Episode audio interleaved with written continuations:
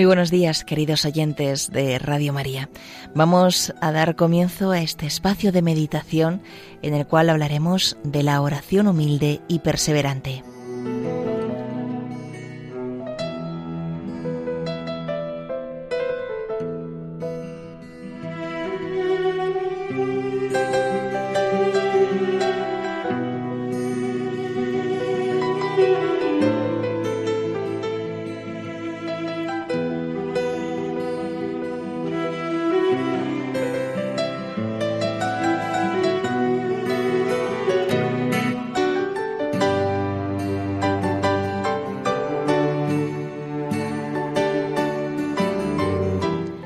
Nos dice San Marcos, en el Evangelio de la Misa, que llegó Jesús con sus discípulos a la región de Tiro y de Sidón.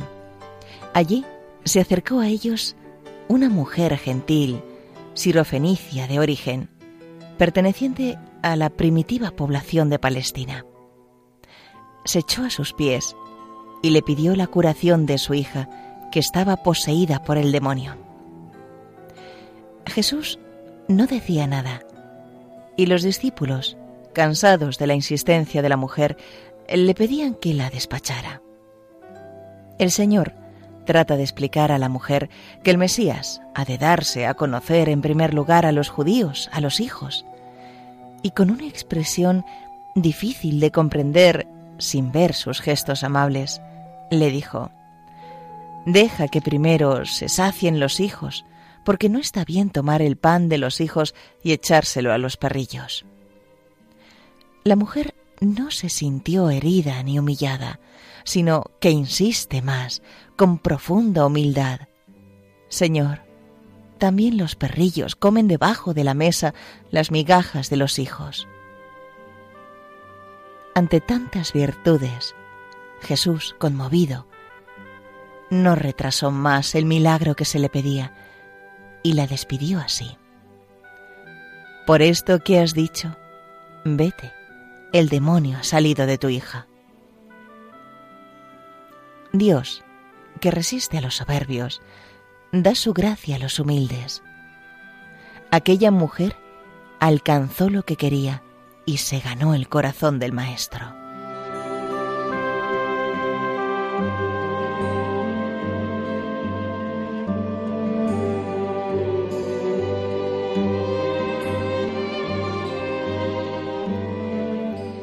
Es el ejemplo acabado para todos aquellos que se cansan de rezar porque creen que no son escuchados. En su oración se hallan resumidas las condiciones de toda petición. Fe, humildad, perseverancia y confianza. El intenso amor que muestra hacia su hija poseída por el demonio debió de agradar mucho a Cristo. Quizá los apóstoles se acordaron de esta mujer cuando oyeron más tarde la parábola de la viuda inoportuna, que también consiguió lo que quería por su tozudez, por su insistencia. Enseña Santo Tomás que la verdadera oración es infaliblemente eficaz porque Dios, que nunca se vuelve atrás, ha decretado que así sea. Y para que no dejáramos de pedir, el Señor nos mostró con ejemplos sencillos y claros, para que lo entendiéramos bien, que siempre y en todo lugar nuestras oraciones hechas con rectitud llegan hasta Él y las atiende. Si entre vosotros un hijo pide pan a su padre, ¿acaso le dará una piedra? O si pide un pez, ¿le dará en lugar de un pez una serpiente? cuanto más vuestro Padre que está en los cielos.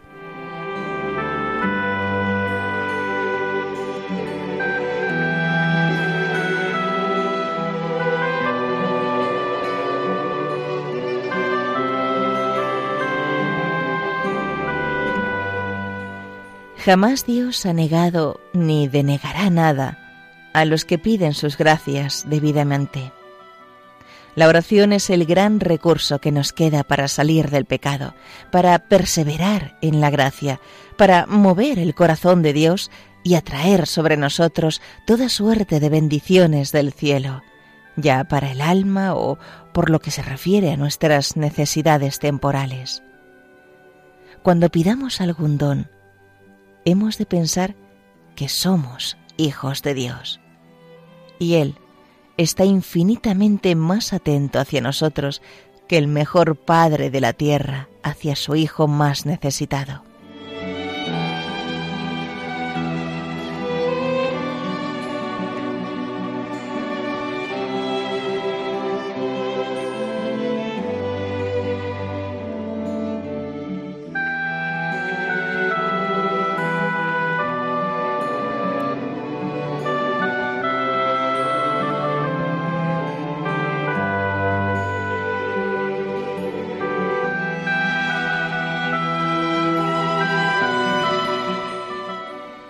Dios ha previsto desde la eternidad todas las ayudas que precisamos y también los auxilios, las gracias que nos moverían a pedir, pues Él nos trata como hijos libres y pide nuestra colaboración.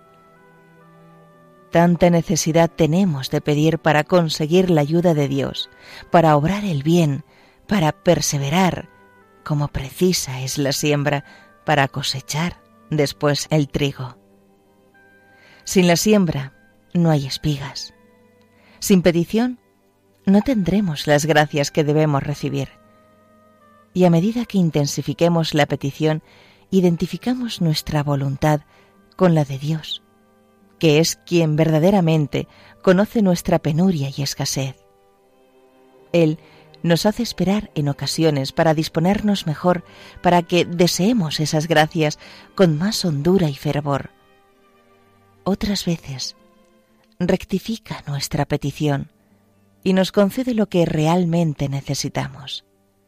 Finalmente, en otros momentos, no nos concede lo que pedimos, porque sin darnos cuenta, quizá, estamos pidiendo un mal que nuestra voluntad ha revestido con la apariencia de bien. Una madre no da a su hijo un afilado cuchillo que brilla y atrae y que la pequeña criatura desea compasión. Y nosotros somos como hijos pequeños delante de Dios. Cuando pedimos algo que sería un mal, aunque tenga apariencia de bien, Dios hace como las buenas madres con sus hijos menores. Nos da otras gracias que sí serán para nuestro provecho, aunque por nuestras pocas luces las deseemos menos. Nuestra oración ha de ser, pues, confiada, como quien pide a su Padre, y serena, porque Dios sabe bien las necesidades que padecemos, mucho mejor que nosotros mismos.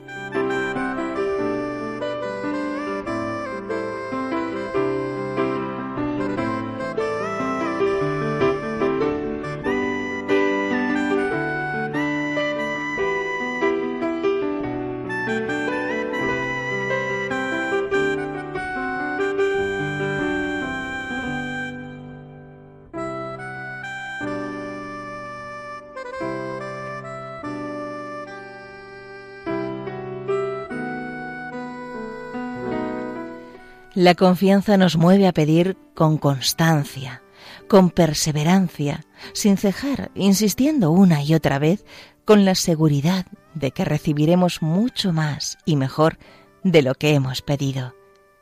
Debemos insistir como el amigo importuno a quien le faltaba pan y como la viuda indefensa que clamaba noche y día ante el juez inicuo. Pedid y se os dará Buscad y hallaréis. Llamad y se os abrirá, porque todo aquel que pide, recibe, y quien busca, halla, y al que llama, se le abrirá.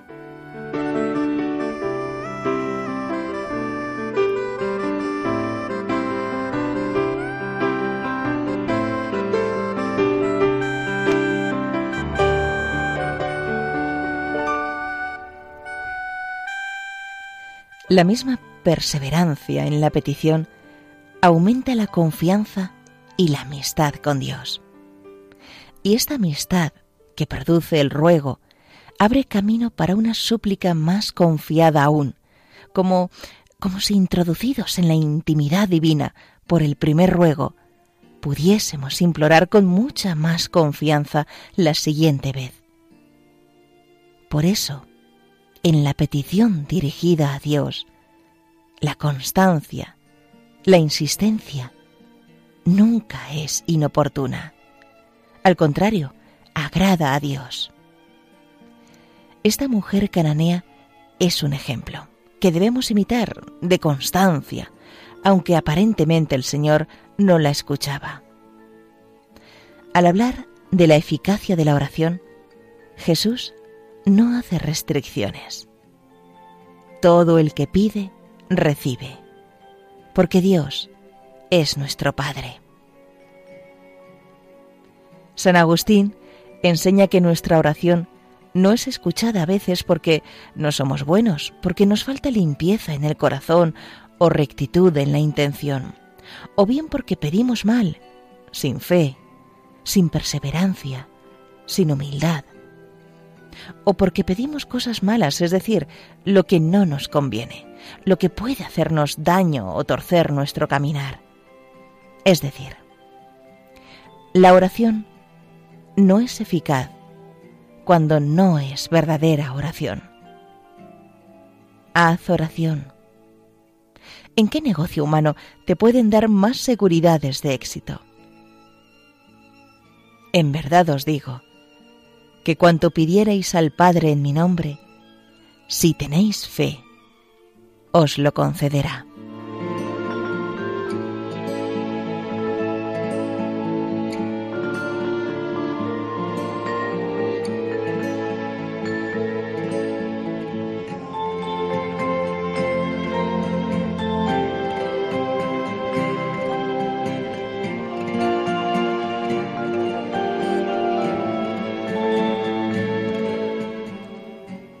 Líbranos, Señor, de todos los males, y concédenos la paz en nuestros días, para que, ayudados por tu misericordia, vivamos siempre libres de pecado y protegidos de toda perturbación. Es lo que reza el sacerdote en voz alta durante la Santa Misa. En la oración de petición podemos solicitar cosas para nosotros y para los demás en primer lugar, los bienes y las gracias necesarias para el alma. Por muchas y urgentes que sean las limitaciones y privaciones materiales, tenemos siempre más necesidad de los bienes sobrenaturales. La gracia para servir a Dios y ser fieles, la santidad personal, ayudas para vencer en la lucha contra los propios defectos, para confesarnos bien, para prepararnos a la Sagrada Comunión. Pedimos los bienes temporales en la medida en que son útiles para la salvación y en la medida en que están subordinados a los primeros.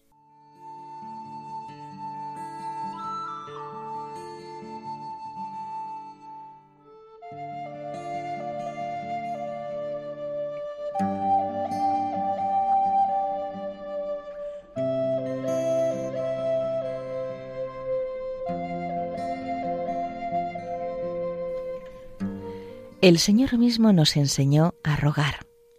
El pan nuestro de cada día, dánosle hoy. El primer milagro que hizo Jesús, por el que se manifestó a sus discípulos, fue de carácter material. María aparece en Caná, donde, manifestando al Hijo con delicada súplica una necesidad temporal, obtiene también un efecto de gracia. Que Jesús realizando el primero de sus signos. Confirme a los discípulos en la fe en Él. Por la unidad de vida, todos los bienes de carácter material redundan, de algún modo, en la gloria de Dios.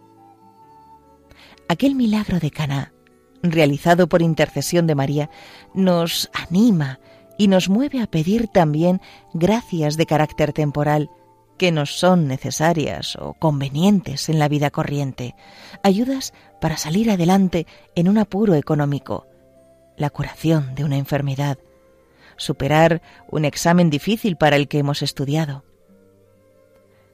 Uno pide en la oración le conceda mujer para esposa según su deseo, otro pide una casa de campo, otro un vestido y otro pide se le den alimentos. Efectivamente, cuando hay necesidad de estas cosas, debemos pedírselas a Dios Todopoderoso. Pero debemos tener siempre presente en nuestra memoria el mandato de nuestro Redentor. Buscad primero el reino de Dios y su justicia, y las demás cosas se os darán por añadidura. No dediquemos lo mejor de nuestra oración a pedir solo las añadiduras.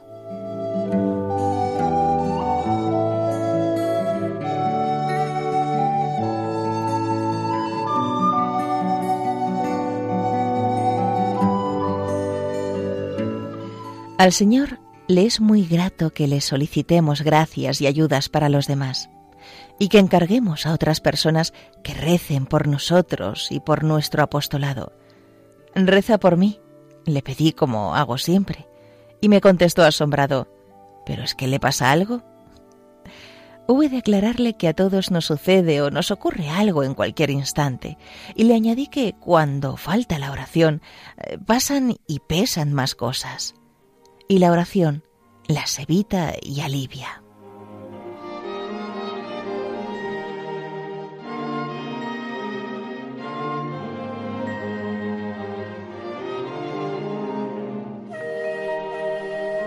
Nuestra oración debe estar llena de abandono en Dios y de profundo sentido sobrenatural, pues, decía Juan Pablo II, se trata de cumplir la obra de Dios y no la nuestra.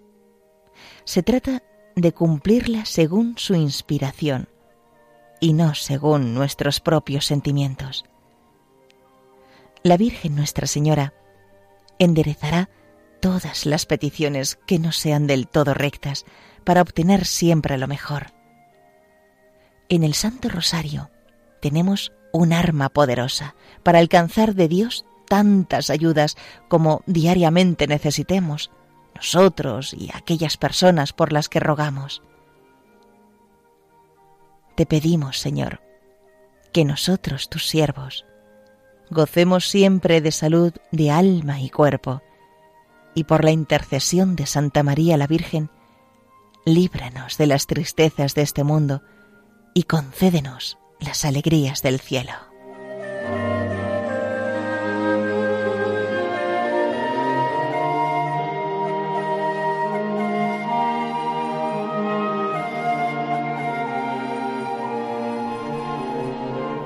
Y hasta aquí, queridos oyentes de Radio María, la meditación de hoy, oración humilde y perseverante, basado en el libro Hablar con Dios de Francisco Fernández Carvajal.